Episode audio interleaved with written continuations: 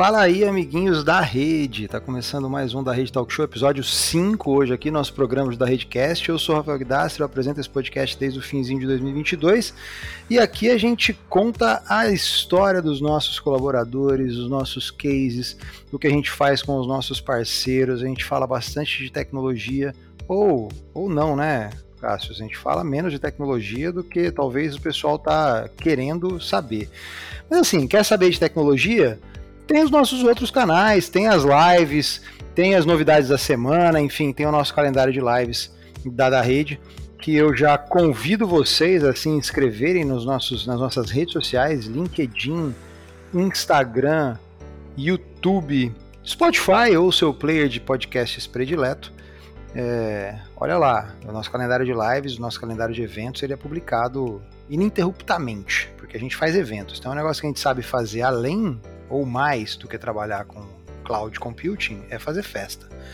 Então, a da rede, tô aqui há um ano e pouco, fiz mais festa aqui do que em todas as outras empresas somadas. Acho esse lugar maravilhoso. Falar também dos nossos patrocinadores aqui, falar da Escola da Nuvem, que está com inscrições abertas para as turmas de maio. Então, se você está em busca de uma colocação no mercado de tecnologia, de uma recolocação, de um upgrade de carreira, ou conhece alguém que está com, essa, com esse mindset, que está querendo entender o que é cloud computing, entrar nesse mundo maravilhoso da tecnologia na nuvem, o link está na descrição desse episódio aqui, escoladanuvem.org. Entra lá, entende como é que funciona. São tutores extremamente gabaritados, são empresas parceiras das, dos maiores calibres das parcerias com a AWS e com as empresas de tecnologia da informação. A rede foi cofundadora da Escola da Nuvem, e hoje a Escola da Nuvem caminha com as próprias pernas com vários parceiros. Então é o caminho completo, é desde a formação, da instrução e até em muitos momentos, em muitas situações, da colocação no mercado de tecnologia. Falar também da Claudelas, comunidade de mulheres aí que busca empoderamento e promoção das mulheres no mercado de tecnologia, também está com um calendário de eventos muito recheado aí no mês das mulheres, no mês de março. E tudo isso em parceria também com a da rede, então segue o Claudelas no Instagram, botar o link na descrição do episódio aqui também. E fica atento com a da rede, porque as lives do Claudelas estão saindo no nosso canal. Então fica atento no nosso canal do YouTube. A gente tem bastante mulher falando bastante de tecnologia. Não tanto quanto a gente gostaria, mas temos. E por falar em mulheres em cloud, em Claudelas, apresentar para vocês aqui a nossa convidada de hoje do Da Rede Talk Show, episódio 5 da temporada 2023. Pessoa muito especial, uma pessoa que mora nos corações da grande maioria. É, unanimidade é complicado, né, Beatriz?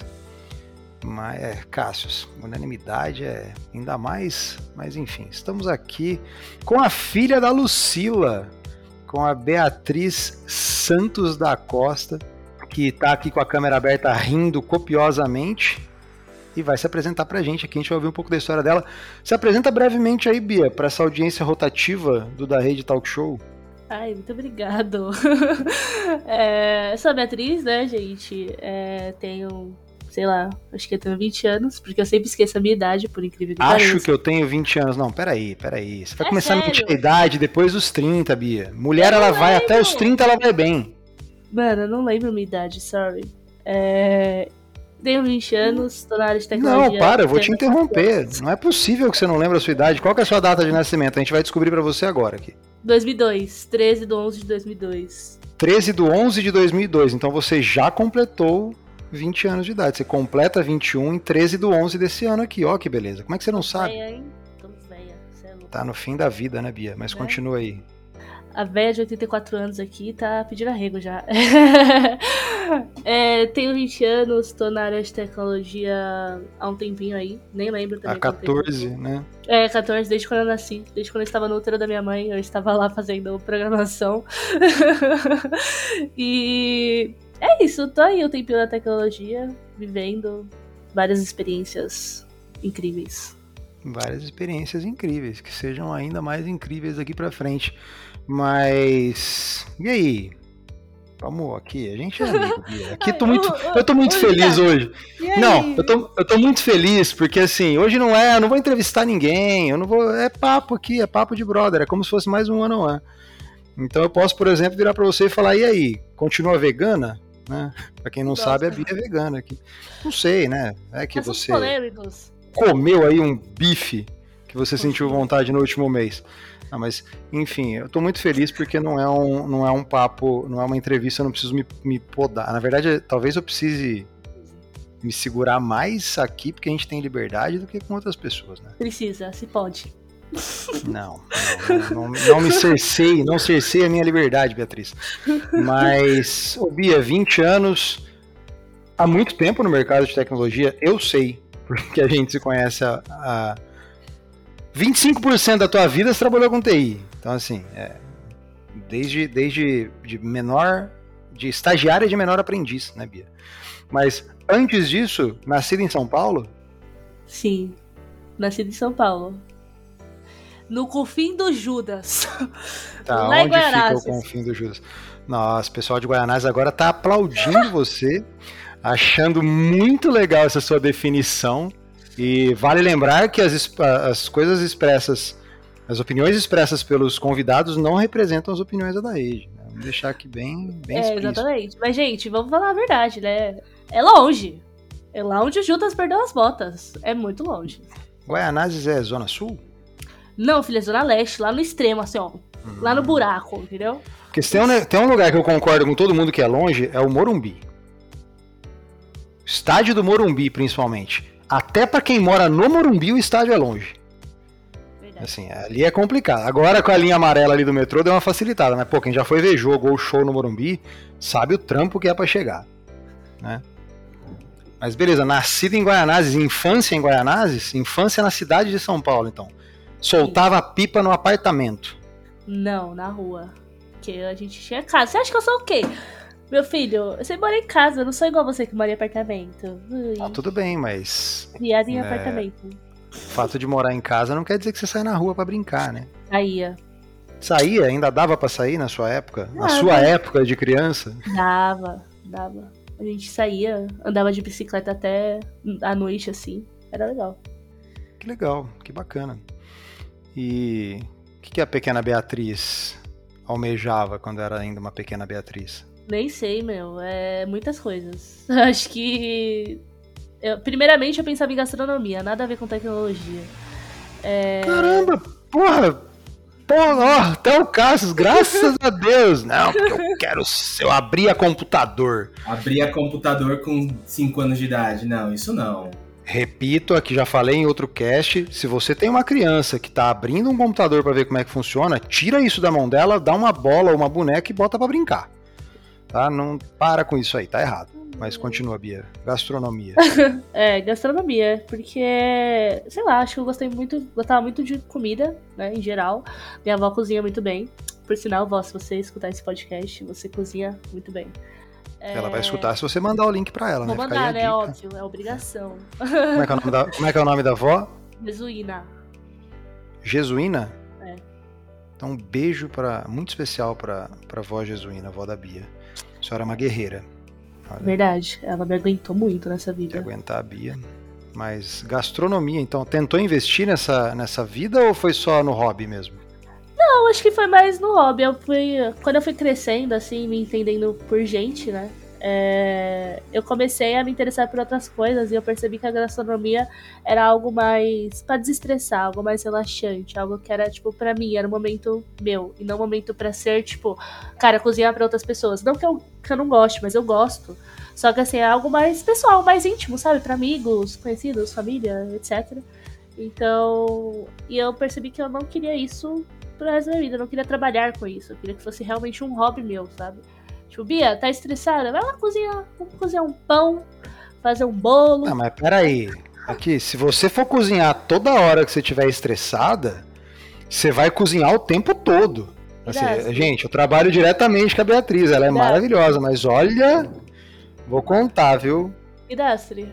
Trabalha, tra, Bia trabalha 5 mil RPM, Cássio. 5 mil reclamações por minuto. Eu vou poupar você. vou poupar vocês. Tô brincando, Bia. Você, você ainda hoje se aventura na cozinha? Ainda hoje faz o seu, dá suas cacetadas? Claro, né? Sou vegana agora, Qual que é filho. seu, qual que é seu Yeah. prato? Qual que é seu prato predileto? Ah, eu gosto de fazer massa.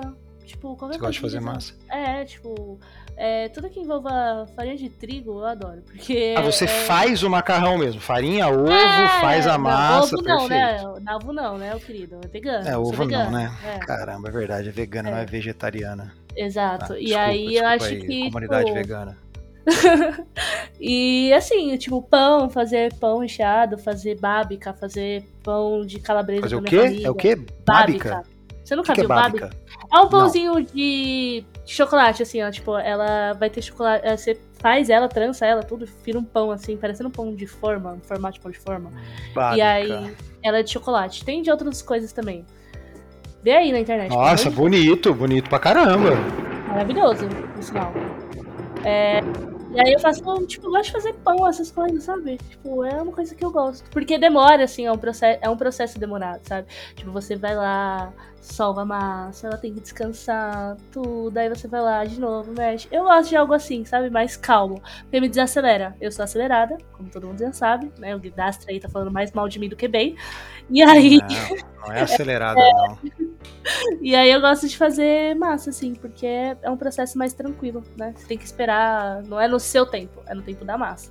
Entendeu? Ela, você tem que esperar ela. Não adianta Controla, ajuda, ajuda a trabalhar até a sua ansiedade, né? você. Exatamente, por isso que eu Porque se você ficar gritando com a massa, ela não vai crescer mais rápido. Exatamente. É isso aí. E, mas pra pra fazer, então, tudo que mexa com farinha de trigo você, você gosta. Mas e pra comer? É o seu. Massa é a sua, sua culi- a culinária italiana? É a sua culinária predileta ou não tem nada a ver com, Com italiano? certeza. Acho que É? tem a ver. Meu, eu amo lasanha, velho, por sinal. Tipo, é uma coisa que, cara, se eu fosse comer uma comida pelo resto da vida, seria lasanha. Tipo, É? Eu amo. Você- Tipo, eu amo. Macarrão, por exemplo. Minha mãe, às vezes, ela vai lá no mercado, ela fala, ai, vou pegar cinco sacos de macarrão, porque a Beatriz não pode ver o macarrão dentro do, do armário que ela quer fazer, entendeu? Então, tipo, é, eu gosto de comer macarrão, gosto de massa, tipo, nhoque, essas coisas. É, meu, não tem como. Massa é o meu É, forte, eu- eu gosto. Eu também, se eu, se eu vou restaurante por quilo, principalmente se tiver de todos os carboidratos que tem ali, eu sempre vou preferir o macarrão. Ô, Cássio, nunca te perguntei isso. Se você tivesse que comer uma comida pro resto da sua vida, qual seria? Cara, macarrão também, cara. Sou- Macarrão também? Eu sou maluco por macarrão. Como Mas macarrão à vontade, qualquer macarrão. Qualquer macarrão, espaguete, fettuccine, nhoque. nhoque Gravatinha, que ninguém sabe o nome do Gravatinha. gravatinha. É, ninguém sabe o nome, É. tem um nome, mas é gravatinha. fusilli, que é o parafuso. Ele que é o Nossa, parafuso. tudo, tudo, tudo. Tá. Acho que pra mim seria hambúrguer. Se eu pudesse comer um hambúrguer por resto da minha vida, eu comeria. Não precisa nem ser de carne. Porque o Denner, que ele nunca vai ouvir esse podcast aqui, mas ele é o dono do Umami Gastronomia lá em São Paulo, ele faz um hambúrguer de cogumelo sensacional. Já foi comer, Bia? Vou mandar pra ele, não. Porque você tá esperando você me levar. Aí é complicado, né? Aí assim, aí você tem que. Eu, eu não te levo, que é pra te estimular a andar com as próprias pernas, entendeu? Não, você falou que você ia me levar. Não, eu vou, eu vou. Não precisa ficar me lembrando a cada seis meses. Então, Eu prometi, eu vou cumprir, tá bom? um dia. E, e você falou que o, o fato de você ser vegana te estimulou a ir pra cozinha, tipo, Sim. pela dificuldade de encontrar coisas, você falou, vou fazer as minhas? Não por dificuldade de encontrar as coisas, porque hoje é muito mais fácil você encontrar coisa no mercado pronta vegana. Tipo, de marcas e etc, enfim. Mas é porque realmente, quando você vira vegano, você tem que andar com as próprias pernas, né? Tipo, Uhum. meu, não é todo lugar que você vai comer que vai ter um prato vegano, não é, tipo... Você não vai comprar sempre coisas prontas, porque por mais que, cara, eu tenha condições é, de comprar, né, de me bancar com isso, é, eu não faço. Eu prefiro a alimentação mais natural, né, tipo, Uhum. brócolis, couve-flor, couve, Hum, que alfinastre, essas Só coisas falou assim. coisa gostosa até agora. Hum. E aí, nossa, que dácia. É... Desculpa, gente. E aí eu fui pra cozinha por causa disso, né? Porque eu, cara, eu queria testar novas coisas, né? O veganismo ele traz várias visões pra você de é, pratos novos. E eu era muito chata pra comer, tipo, muito chata mesmo. Eu não comia qualquer coisa, é, tipo, carne eu não comia já direito, eu não, tipo, meu prato não tinha salada, eu não comia nada. Seu Meu, prato não tinha salada? Então Não, você foi do nunca- 0 ao 100 é muito rápido. Exato, foi um processo muito demorado. Minha nutricionista que, que diria. É, mas assim, foi um, foi um processo assim longo pra mim, porque, cara, eu tive que aprender a comer. Porque eu não comia as coisas direito. Minha mãe tá de prova, cara. Se pergunta pra minha mãe, ela falava, Beatriz era insuportável pra comer. Ela não comia nada. Hoje ela come até pedra, se você deixar. Tempera com, a- com um salzinho assim e come. porque Beleza. O veganismo me trouxe isso, essa visão. Por isso que eu fui pra cozinha. Você falou das coisas prontas que tem bastante oferta no mercado. Ó, você que tá ouvindo isso aqui, a gente já vai falar de tecnologia já já, tá? Pera só um pouquinho porque eu tô interessado aqui. É... Você. Dá pra confiar nessas coisas de mercado, Bia? Por que eu te pergunto isso? Tem um hambúrguer, que eu não vou falar o nome aqui, porque senão a gente vai ter que cortar depois. Que ele é hambúrguer de planta. Tá lá, é de uma marca famosa e tal. Eu comprei uma vez. Eu juro por Deus que eu botei numa, numa frigideira sem óleo. E como um hambúrguer de carne, esse hambúrguer começou a soltar óleo. Eu falei, gente, isso não tá certo. E eu mordi e eu falei, gente, isso não é de planta. Isso pode ser da planta que estava dentro da vaca, depois que a vaca comeu. Então, assim, aí você vai ler nas descrições lá, é de planta e tudo mais, enfim. Mas dá pra confiar? Ah, cara, dá, ué. Se tá ali falando que é vegano, né? Tipo, não é que também tem esses pontos, né? Às vezes as pessoas colocam que é vegano, mas você vai ver a marca, eles põem animais, por exemplo. Aí tem toda a questão do veganismo ali em volta. Mas pensando na, na forma crua. Na cadeia produtiva. né? É, tipo, cara, tá, se tá ali falando que é de grão de bico, é de grão de bico. Se você ler atrás e você vê que não tem nada de origem animal, é teoricamente vegano, né? É, Mesmo que tenha. Aí, eu fico pensando na química que tem pra aquilo ter gosto de bacon. Então, aí tem que ver, cara. Não sei, tem que olhar os ingredientes atrás. Às vezes você vai ver que tem uma porrada de ingredientes. Você vai falar, mano, não tô nem comendo grão, grão de bico, tô comendo outras coisas. Entendeu? Cê- é. Mas Você assim, já comeu bacon? questão. Bacon, bacon vegano você já comeu? Não, faz mo- muito tempo que eu não provo nada assim. Não sei Eu tenho vontade de provar pra ver se o que, que parece isso. vem. É. Acho que eu nunca comi. Eu- na minha cabeça eu acho que vai ter gosto de torcida. Sabe, torcida de bacon? torcida, é, torcida é farinha Eu de trigo e sal. torcidas de bacon. Porra, eu adoro torcida de bacon. De bacon e de pimenta. Nossa, aquela pimenta mexicana é sensacional. Esses dias eu comprei uma de costelinha com vinagrete. Não, costelinha com limão e uma de vinagrete. A de vinagrete não tem gosto de vinagrete, tá?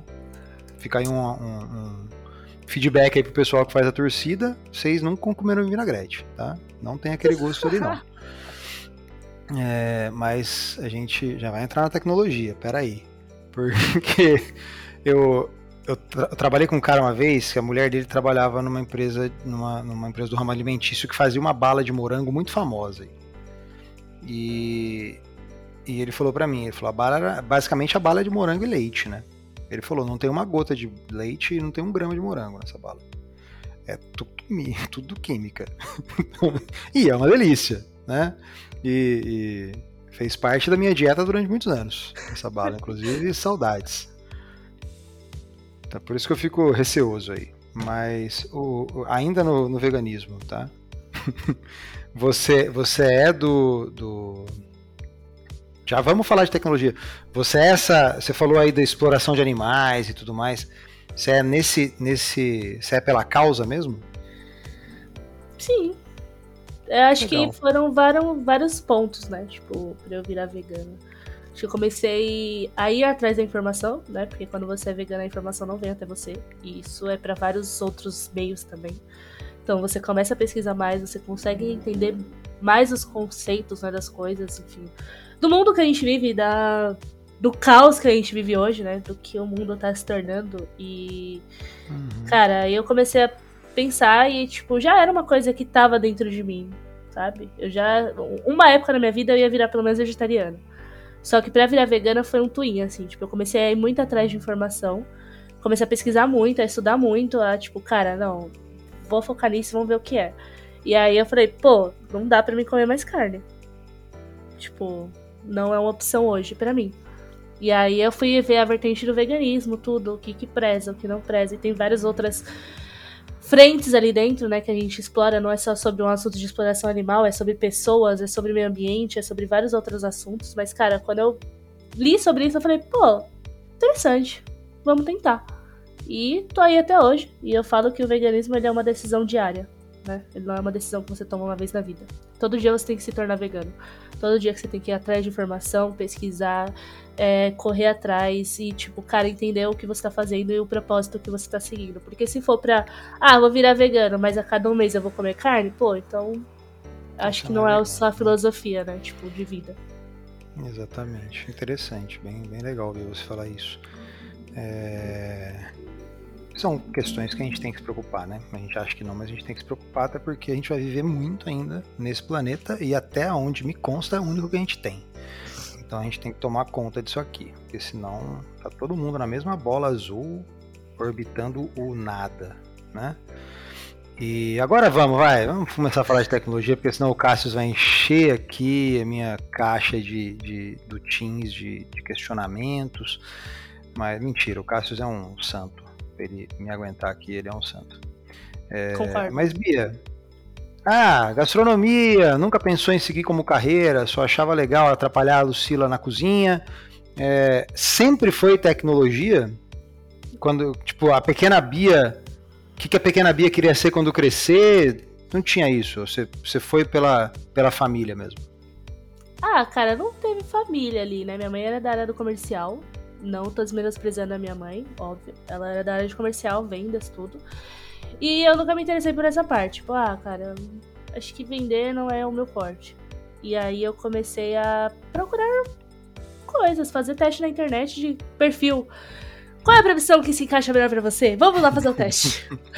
Preenche as coisas. E aí dava, tipo, ah, é, dava gestão administrativa, é, é, administração de sistemas. Aí ficava, hum, beleza. Aí eu fui lá um dia na minha vida, assim, é, eu comecei a ver sobre tecnologia e aí foi é, mais, tipo... Porque eu escutava, né? Minha mãe tinha bastante network na área de tecnologia. E aí eu falei, cara, vamos tentar, vamos estudar. E aí eu sentei uma vez, né? Peguei o computador, tudo. E fui estudar sobre tecnologia, tudo. E aí eu aprendi a primeira coisa que eu fui ver era Python. Óbvio. E eu fui ver Python. Falei, mano, que que negócio é esse? Vamos estudar. Aí eu comecei a estudar, comecei a fazer teste, aí meu PC quebrou, aí tem um negócio que todo mundo odeia, todo desenvolvedor odeia, e cara, se você odeia, o problema é todo seu, eu gosto. É, tem um, um, aplicativo no celular que se chama, acho que é, é, Python alguma coisa, se eu não me engano. E aí você baixa na, no Android, porque eu tenho Android, não tenho iPhone, tá? Usuário de iPhone, não sei se tem na, na Apple Store, mas no Android eu sei que tem. Era um aplicativo que você conseguia programar pelo celular. E ele te dava um código, você conseguia testar o seu código em Python ali. E aí, como eu não tinha, é, tipo, o computador tinha quebrado na época, tudo. Eu falei, ah, mano, eu vou continuar tentando pelo celular. O que, que, que, custa? Né? Não vou morrer? E aí eu comecei a testar eu, e eu achei muito interessante. Né? Eu falei, cara, legal. Tô curtindo. E aí eu comecei a estudar um pouco mais sobre, entender um pouquinho mais.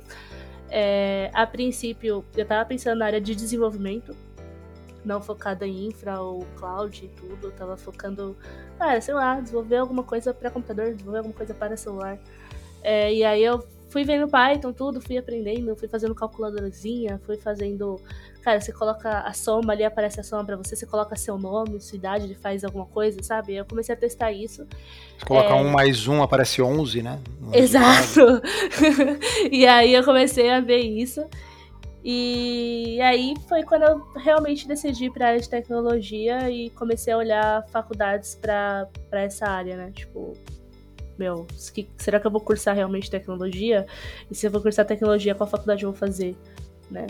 E aí eu já comecei a, a pensar nesse ramo e aí eu entrei no mercado de trabalho, né? Nova. Um bebê. Nova quanto? Sei lá, 15 anos. 15 ou 16 anos, alguma coisa Não assim. Não sei, vamos stalkear o seu LinkedIn aqui. Faça você, isso. Você nasceu em 2002. em novembro de 2002 entrou na Rivendell Tecnologia em março de 18. Então você entrou com tô 15, de 15 para 16 anos, Cássio, eu tô fazendo a conta errada aqui. De 2002 para 2018, 2018 não completo, 15 anos, né? 15 anos de idade, mano. Podia nem fazer hora extra. Nossa. Exatamente. Que época boa, hein, Bia? É, não podia fazer hora extra. Não, não vamos abordar esse tema aqui. O Bruno Almeida e o Bruno Pereira podem escutar esse cast. É verdade, sorry. O Diogão também, maravilhoso. Mas você, Bia, para quem, pra quem já deve ter se ligado na interação minha e da Beatriz aqui, a gente trabalhou juntos na Rivendell, em idos de 18 e 19 ali. E Bia, inclusive tem uma história ótima da Bia aqui que ela não vai deixar eu contar nunca, mas tudo bem, fica aí. Eu vou, eu vou conto no final aqui, Cassius, aí você escolhe se você vai pôr ou não, tá? Mas. história maravilhosa. Mas 18 ali, chega na Rivendell para fazer o quê? Como que você chega lá? Foi sua primeira experiência profissional? Como que você ficou sabendo? Ah, meu, foi uma parada meio doida, né? Porque foi assim, a minha mãe encontrou pro Luiz Luizinho Rezende. Luiz, beijos. É, contou pro Luiz. O Luiz chegou nos Brunos, vendeu o peixe da Beatriz, que não sabia nem o que era Python direito. E aí eles me chamaram pra lá, pra, tipo, pra conhecer a empresa, pra ver um pouco do dia a dia, tudo. E aí eu fui, olhei o que o pessoal tava fazendo, enfim, deu uma passeada ali pela, pela empresa como um todo. E depois eu fui embora, tudo com a minha mãe. E passou um tempo, o, os Brunos falaram com ela e falaram: Mano, vamos trazer a Bia. E minha mãe: Não, minha filha não vai trabalhar com 15 anos, que isso? Não vai trabalhar. E aí a minha mãe começou, tipo, a falar não, né? E aí ela chegou em casa e falou: Beatriz. Não sei por que pessoas tão maduras na Rivendell dessa época, não sei qual era a preocupação é, dela. Você pensa, então, aí ela foi lá e falou: Ah, é, você quer ir pra lá? Eu falei: Ah, quero. Mas se você for pra lá, você não pode cair suas notas na faculdade. Tipo, na faculdade não, na escola. Porque se você, né, parar de estudar, o bagulho vai ficar louco e você já sabe que você vai sair da, da Rivendell e você vai voltar pros seus estudos e focar nos seus Lucila, estudos. Uma, o Lucila, uma mãe é a moda antiga, né? É, filho, é, bota a moda antiga nela. É... e aí ela. Fica aí o feedback pra Lucila que tá ouvindo aqui, ó. E aí foi isso. Tipo, aí eu fui pra lá, fiz é, tudo, né? Exame de admissional, falei com o pessoal da RH, a gente sentou, tudo. E aí eu comecei a trabalhar lá. Fui lá. Você foi assim. pra, tipo, você foi pra fazer o que tivesse. É, o que, que, que tivesse pra mim pra aprender, eu tava lá tava lá, joguei lá. Não sabia nem o que, que, que eu era. Só cheguei. E aí eu cheguei no time do Diogão, né? O Jordan, e maravilhoso. É, cheguei no time dele, time de monitoramento ali na, na Rive. E aí, cara, fiquei lá. Fiz minha carreira lá. Comecei a aprender algumas coisas sobre monitoramento, tudo, sobre vida, experiência, histórias de pessoas. E fui para a área de SM, para a área de agilidade também, para entender um pouco mais sobre conceito ágil, sobre pessoas, sobre comunicação, sobre processos. Fiz minha carreira nisso, né? E aí é muito engraçado, porque eu cheguei lá para ser técnico. Eu terminei saindo da Rivendell como uma magilista, uma pessoa de processo, uma pessoa de aplicação de processos ágeis. E fui para outra empresa também, é, para trabalhar com, com agilidade também, para aplicar agilidade, Fiz o que deu, fiz o que foi possível. E aí eu falei, cara, eu não quero trabalhar com agilidade, eu quero ir pro técnico. Já deu. Mas você foi para agilidade por falta de opção ou a, a, o, o, caminho natural te levou? Tipo, você percebeu que seu time não era ágil e falou, meu, preciso resolver isso aqui. Dentro da Rivendell? É.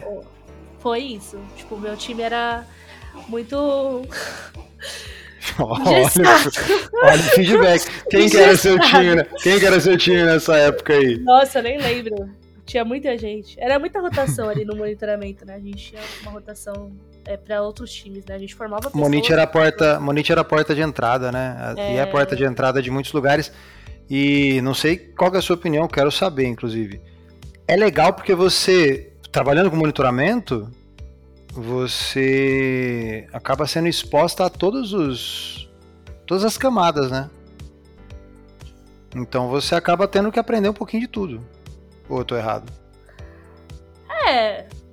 Assim. Tô errado, tem né? Como Óbvio você... tem como você aprender um pouquinho de tudo. Mas eu acho que não é. Principalmente quando você usa uma ferramenta. É, e aí, quando você tem uma ferramenta ali que ela vai monitorar, por exemplo, sei lá, Prometheus, você vai usar só Prometheus, ou você vai usar só graf... Prometheus com Grafana, ou você vai usar só Zabbix, ou você vai usar só alguma outra ferramenta aí de monitoramento no mercado, quando você focar só nela, você acaba aprendendo mais sobre ela do que sobre infraestrutura. Sobre máquinas, sobre pessoas, sobre tipo, sabe? Beleza, que as configurações de máquinas são diferentes. Linux, Windows, Mac são diferentes mas eu acho que você foca. É o, o caminho é muito mais para a ferramenta do que você focar na máquina, sabe? Tipo, de entender ali alguns conceitos. É...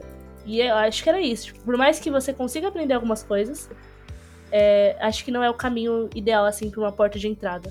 Sabe? Monitoramento ele tem que ser uma porta, tipo, quando você já tá mais no nível médio ali da sua carreira, para você entender outros conceitos também. De, de monitoramento mesmo, de melhores práticas de monitoramento, para você enxergar uma infraestrutura como um todo e saber como você vai aplicar o monitoramento da melhor forma para ela. E é, é, assim, tipo, na, na época era bom. Na época foi um, foi um momento de muito aprendizado, mas eu acho que não é uma porta ideal para você fazer a entrada de pessoas. Acho que o monitoramento tem que ser uma parte da sua carreira que é um, um pouco mais acima. Não tão é, o nível que eu tava, sabe? De tipo, cara, não sei nada de tecnologia. Acho que não é, a, não é a porta de entrada. Qual você acha que seria uma porta de entrada mais bacana do que o Monite? Cara, é... depende. Eu acho que talvez se uma empresa tiver uma área de projetos, por exemplo, ou tiver também uma área de sustentação, acho que vale mais a pena, tá? Porque Projetos, às vezes você vai aprender o básico do cliente. Você vai aprender, vai vir um cliente que ele vai estar, tá, ah, cara, eu quero subir uma infraestrutura. Do zero. Então a gente vai ter que pegar todo o conceito básico ali de cloud, entender qual é a cloud melhor, como ele quer a infra, como você vai, tipo, entender o negócio do cliente para você saber aplicar. E aí você aprende vários conceitos básicos até o avançado, sabe? Você consegue ter uma, uma visão de tudo. E aí, ou sustentação que cai chamados de qualquer tipo de, de assunto. E aí você começa a pegar os assuntos de, tipo, formar a, o seu conhecimento, né? Tipo, cara, às vezes vai cair um assunto de monitoramento, às vezes vai cair um assunto de máquina, às vezes vai cair um assunto de redes, e você vai, vai juntando isso e vai formando quem você é. E aí você vai pegando esses caras, né? E formando seu conhecimento. Então acho que eu, eu iria mais para uma área de projetos de sustentação. Sustentação porque tem um pouco de tudo e projetos porque, cara, dependendo da área de projetos que eu, a empresa trabalha, ela vai pegar do básico até o avançado, sabe? Tipo, pô, a gente vai terraformar, a gente não vai, a gente vai fazer isso. E aí você começa a aprender outros conceitos ali de melhores práticas para ambiente de cliente. Sensacional. Então, foi para agilidade para dar um acelero nos seus colegas de trabalho de monitoramento e aí viu na agilidade uma possibilidade de carreira ou ou nunca? Assim, sempre foi um sempre foi um intermediário ali para você voltar para a parte técnica. Cara, eu vi uma possibilidade de carreira, mas eu percebi que para eu ser agilista e agilista que eu queria na época, eu precisava ir pro técnico. E por que eu precisava ir pro técnico? Porque eu sou uma pessoa que eu preciso saber de tudo. Esse é o claro.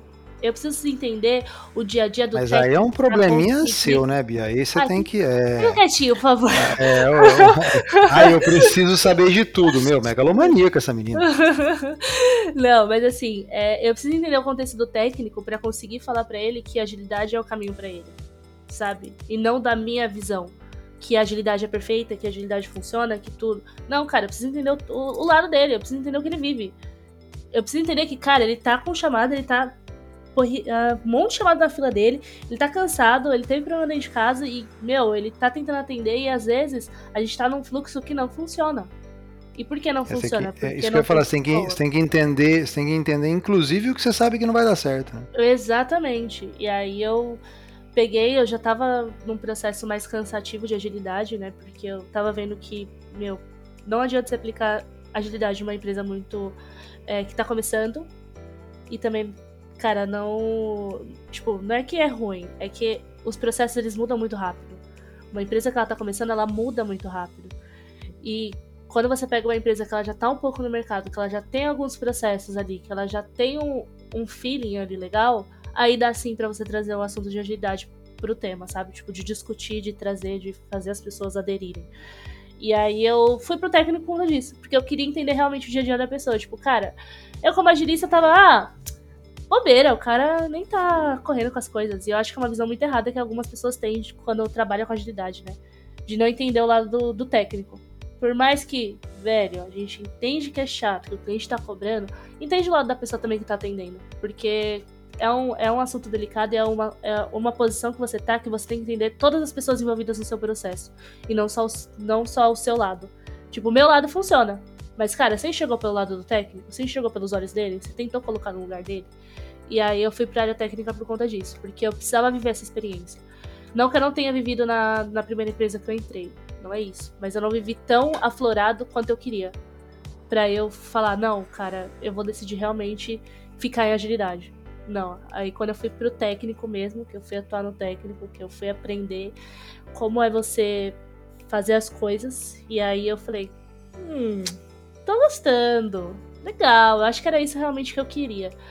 E... É que eu sou boa. Ah. É, tô curtindo, achei legal. Não que ela era boa em agilidade, né, pra falar, porque eu sou convencida, eu era muito boa em agilidade.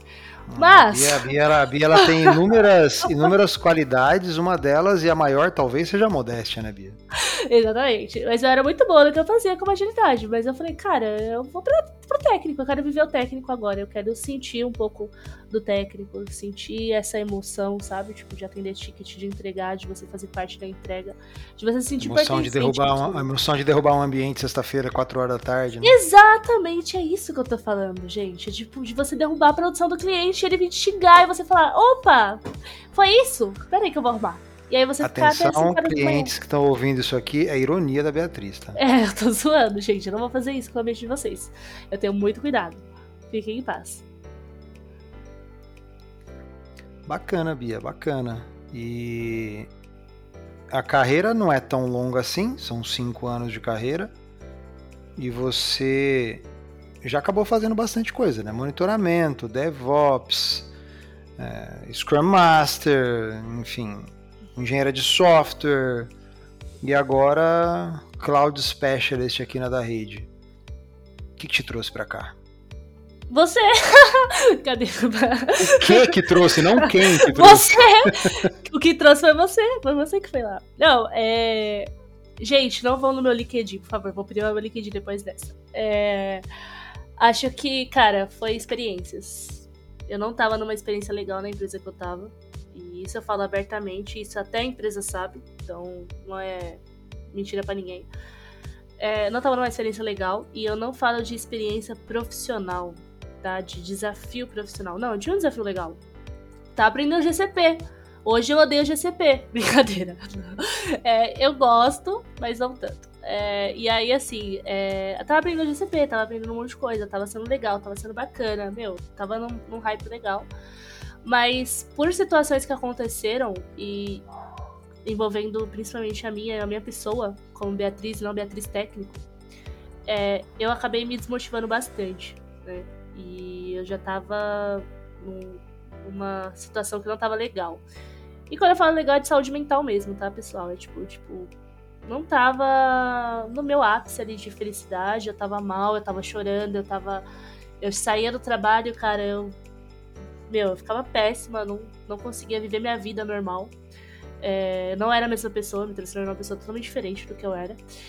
E aí veio o Guidastre, lindo e maravilhoso. Oi! E eu respondi ele tudo, a gente. E aí, sumida, mano. E aí, sumida, né? É, e aí, sumida? Aí? Tá fazendo o que da vida? E aí a gente conversou, né? É, ele me vendeu a da rede. Aí no começo eu fiquei, ah, velho, balela. Tá mentindo pra mim. Aí eu fiquei assim. Agora a gente chegou no momento do testemunho que todo mundo acha que é mentira. Vai, Beatriz. Fala se eu falei alguma mentira para você. Calma, calma. Olha a pressão, viu? Olha a pressão, gente. É... E aí eu, eu cheguei na da rede, tipo, foi um, foi um acolhimento, assim, desde o processo de admissão até o momento atual. Então, cara, eu cheguei e eu falei, mano, que empresa maluca. Tipo, no maluca no bom sentido, pô, lugar tá legal, as pessoas são legais, a gente tá se apoiando, é um time, é uma família, a gente, tipo, a gente trampa pra caramba na semana, mas às vezes a gente fala, caramba, a gente trampou pra caramba, velho, que felicidade. A gente. Um lugar, lugar assim existe mesmo, né? Exato. Gente, é, não, é, não é utópico. Isso, e tipo, é no sentido, cara, você tem a sua saúde mental, você tem o seu trabalho, você cara, tem sua vida pessoal. Você vai curtir o final de semana tranquilo, você não vai precisar se preocupar se o cliente XPTO tá, cara, tá, tá bravo, sabe? Tipo, você não vai se preocupar com isso. Cara, você vai curtir seu final de semana e segunda-feira a gente resolve. É algo, meu, foi algo mágico, assim.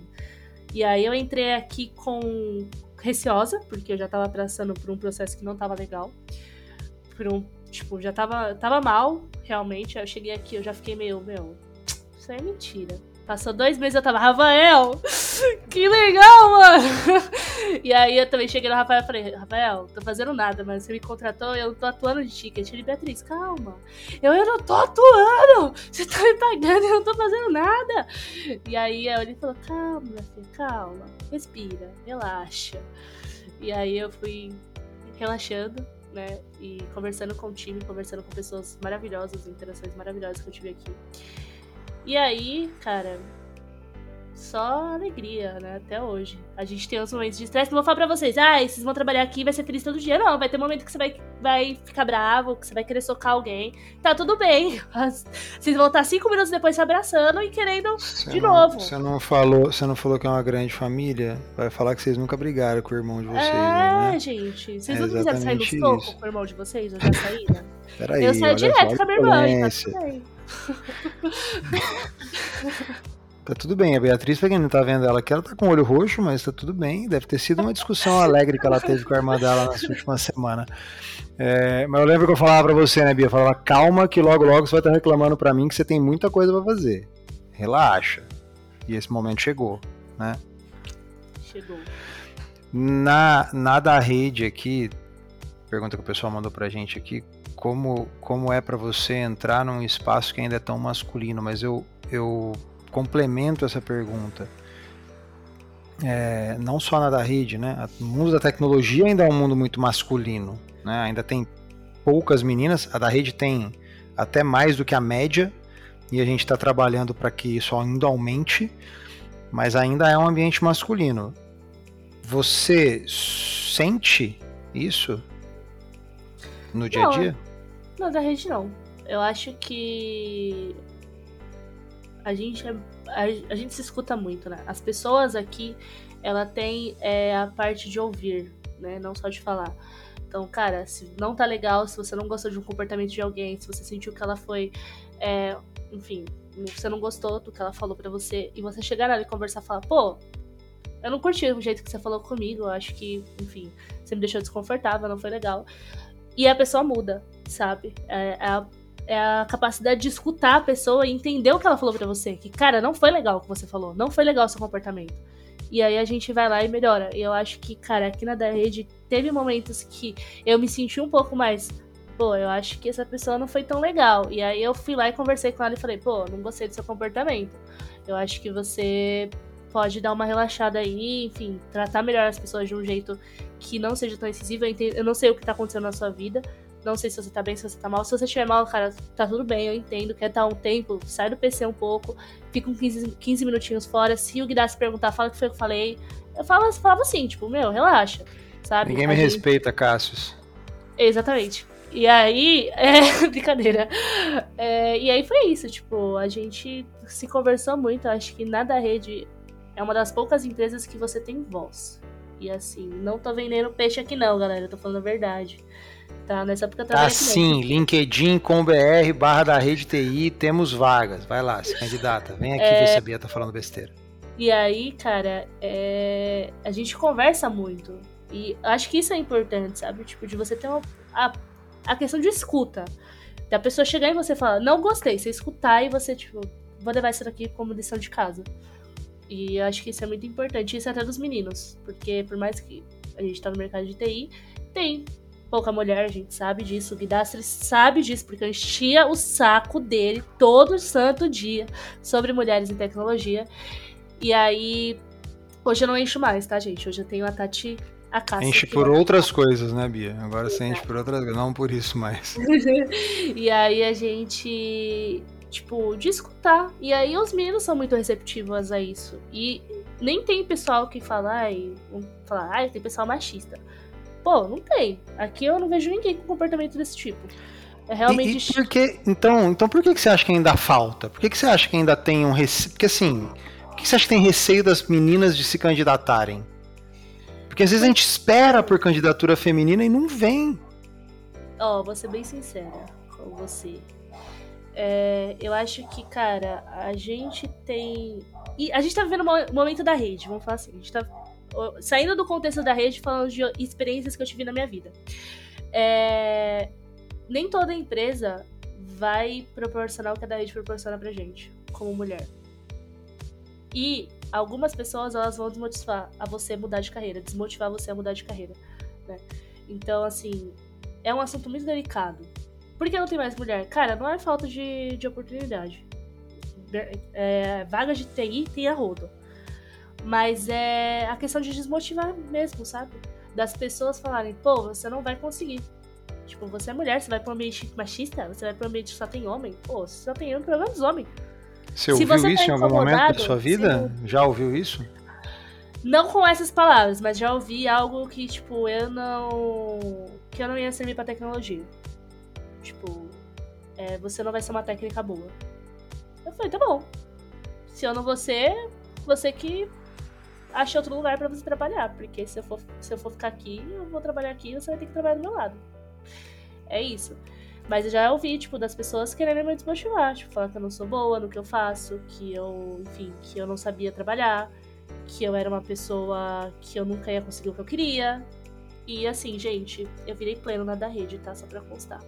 Olhem lá no meu LinkedIn. É, e assim, cara, é realmente tipo, velho, já você vai ouvir. Não tem como. Não vou falar pra vocês, gente, você vai entrar no mercado de tecnologia, todas as empresas vão ser igual a da rede. Não vai. Você vai ouvir coisas, você vai ter que engolir sapo, você vai ouvir gente machista, você vai ouvir gente que vai gritar com você, que vai achar que você é gato sapato, só porque você é mulher. E assim, você vai ter que aturar. Infelizmente, a gente vai ter que aturar. Não tem como todas as empresas da rede. Eu queria muito que todas as empresas fossem igual a da rede. E se vocês quiserem, venha para da rede. As vagas não são é, limitadas. A gente tem vaga aí, ó. Quanto mais a gente crescer, mais vaga vai ter. Então, ó, sempre tem espaço para sempre tem espaço para gente boa, né? É que a gente arruma um lugar. E aí eu acho que, cara, é, é o contexto que a gente vive, sabe? De, de empresa mesmo. As, as, empresas prezam, às vezes, no LinkedIn. Ai, a gente tem mulher na TI. Pô, vai trabalhar na empresa lá. Fica um dia que você vai surtar. Você vai surtar e vai querer pedir as contas, entendeu? E eu acho que é nesse, nesse sentido mesmo. A, as empresas elas não têm, tipo, o suporte necessário para ter uma mulher em tecnologia. E por que eu falo isso? Porque vai ocorrer caso machista, vai ocorrer caso que o cara vai gritar com você, você vai ter que correr pro RH, falar pro RH, falar, cara, o cara me desrespeitou real. E aí o RH vai falar: problema é seu, vai trabalhar entendeu? Tipo, não tem um suporte ali de falar, não, cara, isso é antiético, chegar na pessoa, conversar, ou até ir pra um desligamento, porque, né, infelizmente, falta de respeito com qualquer tipo de pessoa, eu acho inadmissível. E eu acho que, cara, tem casos que tem que partir por algo mais sério, porque, cara, as pessoas têm que aprender. E também tem que entender que a mulher vai estar na tecnologia, meu filho. Se você não quer trabalhar com mulher, o problema é todo seu. Muda de área. Faz transição de carreira. Vai vender sorte na praia vai fazer qualquer outra coisa. Porque assim, você vai ter mulher em tecnologia. Vai ter mulher que vai manjar mais que você, vai ter mulher que vai saber um pouco mais que você. E tá tudo bem. As pessoas sabem mais que as outras, as pessoas entendem um pouco mais que as outras. E, cara, tá tudo bem, sabe? Tipo, não é só porque eu tenho um periquito no meio das pernas que eu sou menos potente que você. É isso. Menina, okay. olha o linguajar nesse podcast de família. Isso aqui é mais, isso aqui é mais 12, né, Cássius? Pô, a gente vai ter que botar esse episódio mais 18. Mas peraí, pô. Bota um pi aí nessa última coisa que a Beatriz falou. Não, brincadeira, gente. É, não, tô brincando, tá, gente. Ela não, ela não falou. Se, alguém, se o Cássio colocou um pi, ela não falou nenhuma atrocidade. Fiquem tranquilos. É, mas eu entendi. É, e, e, é meio. Tem que ser goela abaixo mesmo, né, Bia? Porque é o que você falou. Nem todo mundo vai ser tão. Vai dar tanto amparo, né? Então. Se não vai pelo amor, tem que ir pela força mesmo, né? E, e é o que você falou. As mulheres vão chegar e aceita que dói menos, né? Exatamente. Entendi, entendi. E cinco anos de carreira, cloud specialist, babá. O que que você, que que a Bia quer daqui para frente? Você ah, completa um arco de cinco anos. Você completa um arco de cinco anos. E os próximos cinco? Pergunta de processo seletivo agora, hein? Onde você é, quer estar daqui tá a cinco anos? Eu já estou na rede, meu filho. Não precisa me entrevistar, não. É... Não, cara. É, eu acho que futuramente, assim, que eu vejo pra minha, pra minha carreira e até as metas que eu tenho aqui dentro da, da rede, né? Porque eu pretendo ficar na da rede, sei lá, até eu morrer. É, Flávio, Olha que beleza. até morrer, tá? Se você estiver vivo até lá, porque se eu for uma velha de 50, de 80 anos, provavelmente você não vai estar mais vivo, né? Eu acho. Se você tá falando de mim, olha, sinto te informar, mas você vai ter que comer muito arroz e feijão, viu? Pra chegar em mim. Tá? Será? Eu, eu, eu, costumo dizer o seguinte: eu já cheguei nos 40 anos, vamos ver como é que você se sai aí nessa quest. eu vou chegar, se Deus quiser, né, Deus? Ai, Deus, não quero. É. Brincadeira, gente. É, enfim, vocês vão ter que me aguentar aí. Mas é, eu acho que minha carreira assim, profissional, eu vejo que daqui cinco anos, talvez num cargo de biomanager, virando uma biomanager. E por que eu falo isso? Porque, cara, eu quero prezar alguns conceitos meus. Eu quero ter um timinho meu, falar sobre é, assuntos importantes, gerenciar pessoas, é, conversar com pessoas. Eu gosto muito de interação com pessoas, né? É, isso veio mais por conta da agilidade, porque quando eu comecei a trabalhar, eu era muito tímida. E aí eu virei agilista falei, mano, tem que dar a cara a tapa. Agora você vai ter que sair desse, dessa zona de conforto. E aí eu saí, virei uma pessoa muito mais comunicativa. Tem que aprender muito ainda sobre muitas coisas. Mas eu acho que talvez daqui cinco anos um cargo de liderança realmente. Gerenciando pessoas, falando com pessoas, é, enfim, atuando em outras frentes, né, em outros problemas, e não mais tanto no técnico mas algo mais voltado para pessoas, times, enfim, organização e essas coisas. Para quem por um acaso não entendeu o que a Bia disse, ela disse BU Manager. É uma posição que a gente tem aqui na da rede, que é um gerente, né? É um gerente de uma unidade de negócio. A gente tem hoje três unidades de negócio, por exemplo, em sustentação, cada uma liderada por uma dessas figuras maravilhosas. E Bia, aquela, aquela perguntinha de, de arquivo confidencial, né? Quem que é a pessoa que você mais admira profissionalmente ou pessoalmente também? E por quê? Ah, cara, é difícil. Eu acho que não tem uma pessoa no top, no top list. Tipo. Tem ninguém que te inspira? Tem pessoas. Não é uma, uma única pessoa. Eu acho que são características de cada pessoa que formam a minha inspiração. Tipo, eu não posso falar assim, é, sei lá, só eu quero. A, a minha inspiração total é o Guidasta. Não. Eu tenho várias inspirações de outras pessoas, sabe? Porque cada pessoa funciona de um jeito. Então, as minhas inspirações, elas juntam com as pessoas. Eu acho assim. Respondendo, eu não vou escolher ninguém, não vai ter o top 1, tá? E se eu falar o primeiro nome, não você é. não é o top 1, só pra constar. Não, eu sei, não, não tinha a menor pretensão de ser o top 1, mas assim, para de ser moreteira, Beatriz. Eu tô falando sério! Ah, Cássio, pô, me ajuda aqui. Fala aí, pô, top of mind. Quem que é a primeira pessoa que vem na sua cabeça quando você fala, puta, essa pessoa é foda? Não Minha tem? Pronto, parabéns, ainda bem. Se não fosse. Acho que minha mãe. Acho que minha mãe. Não, top 1 minha mãe, né? Minha mãe, maravilhosa. Pronto. É... Mas assim, falando de pessoas realmente, tipo, de Você tá me forçando a falar as coisas, né? Eu não tô gostando do seu jeito. Eu vou. Eu não tô, eu vou Cassius, eu não tô forçando. Você vê que. Eu, vou eu falo, eu falo oi, ela fala por 50 minutos, mas eu que tô forçando ela. Exatamente. Vou, vou mandar mensagem lá no RH falando que eu não gosto de você como apresentador do podcast. É, cara, é, acho que a junção das pessoas é minha mãe, Tatiana Cássio, porque a Tatiana é foda, para é, Guidastre, né? Não menos importante, porque esse homem é um homão. E tem a Tati Coutinho também, que é uma pessoa que me inspira. E, enfim, tem outras outras pessoinhas aí, mas por enquanto são vocês. E por que vocês, né? Eu acho que é uma característica de cada um.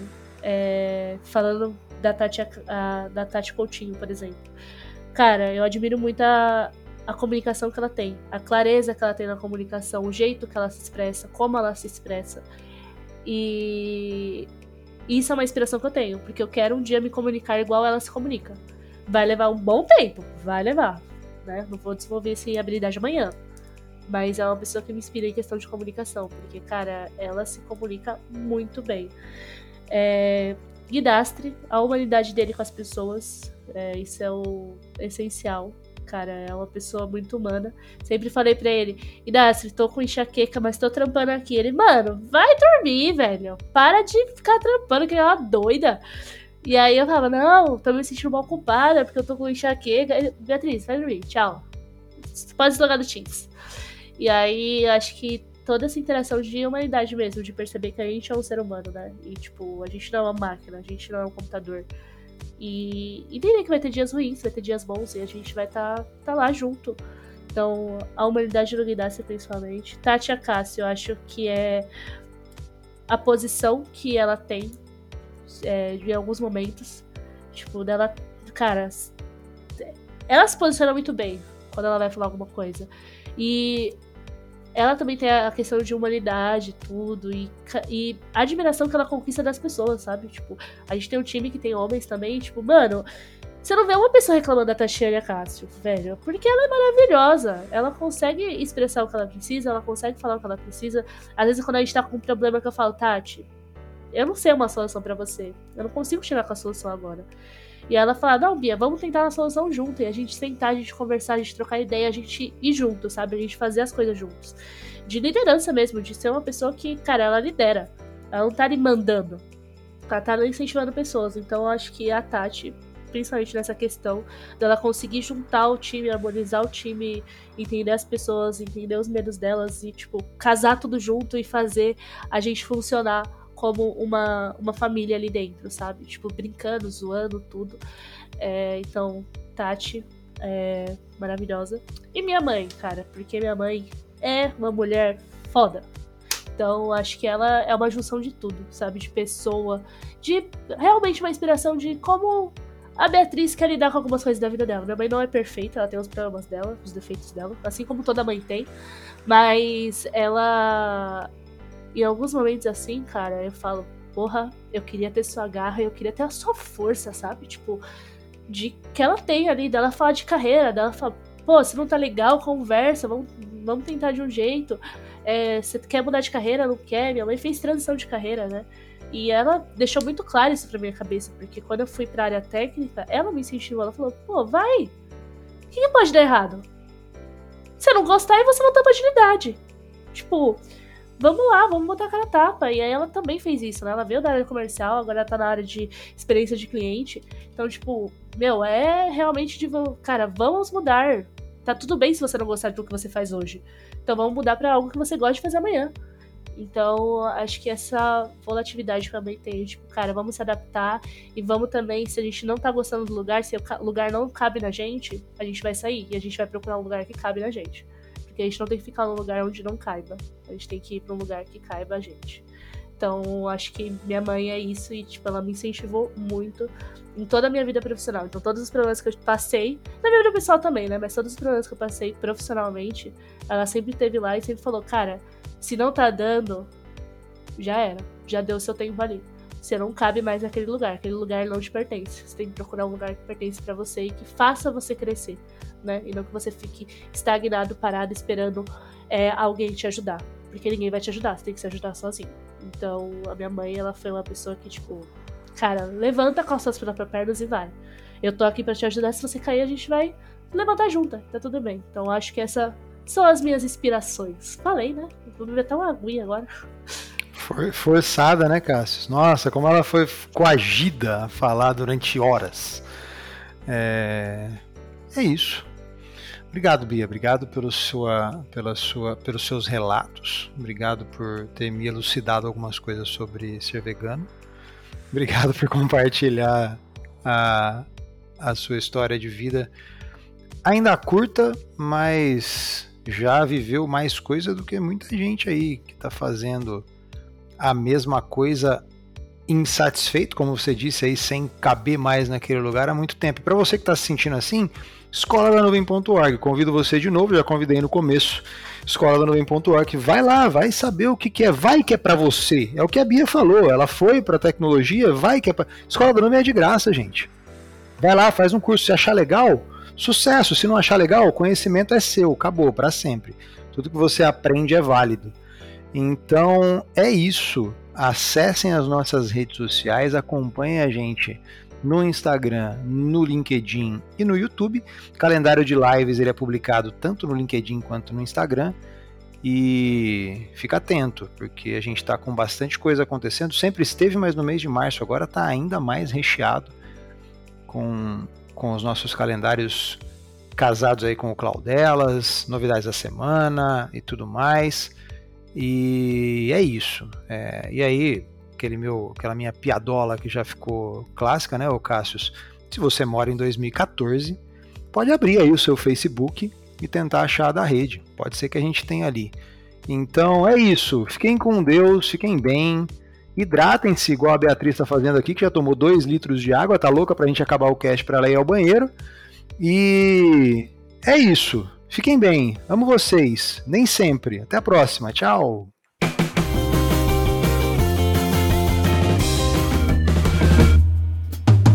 O Da Rede Talk Show é um programa da Da Redecast, uma produção da mídia marketing produto. Acompanhe o Da Redcast nas principais plataformas de áudio